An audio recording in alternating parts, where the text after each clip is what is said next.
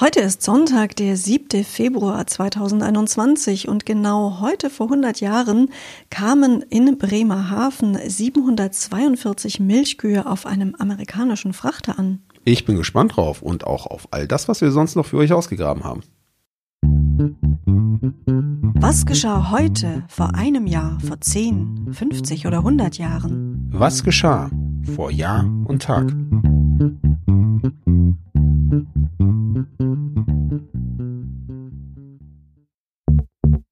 Vor einem Jahr.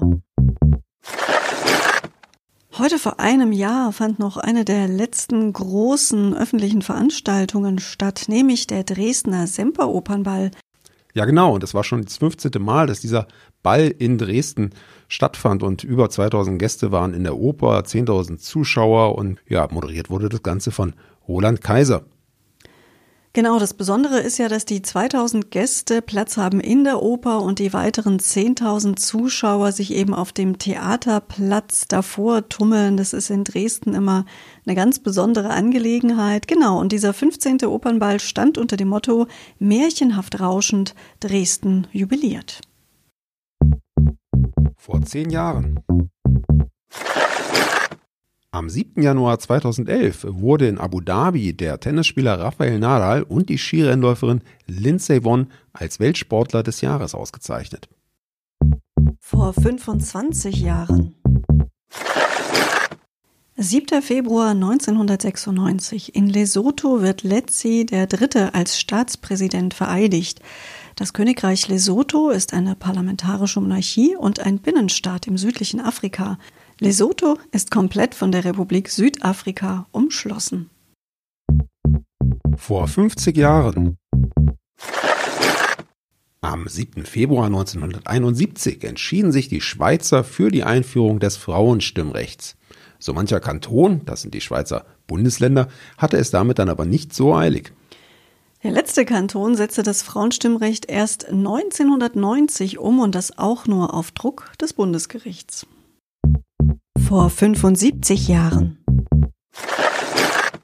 Am 7. Februar 1946 geht in Berlin der sogenannte DIAS auf Sendung. DIAS steht für DIAS, Drahtfunk im amerikanischen Sektor. Ähm, später dann eher bekannt unter dem Namen RIAS, Rundfunk im amerikanischen Sektor. Anlass für die Gründung war, dass die sowjetische Militäradministration sich weigerte, den westlichen Siegermächten Sendezeit im Berliner Rundfunk einzuräumen.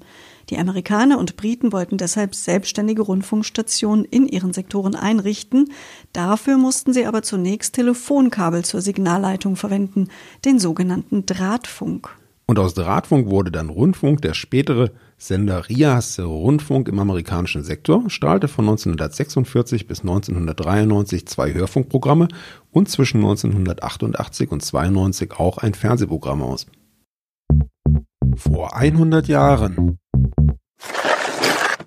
Und jetzt endlich zu den Milchkühen. Die sind am 7. Februar 1921 auf dem amerikanischen Frachter West Arrow in Bremerhaven eingelaufen. Genau 742 Stück.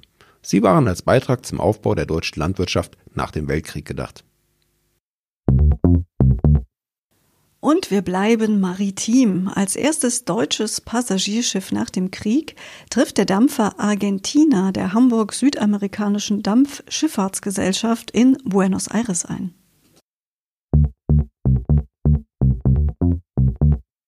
Anna, heute schon ein Glas Milch getrunken?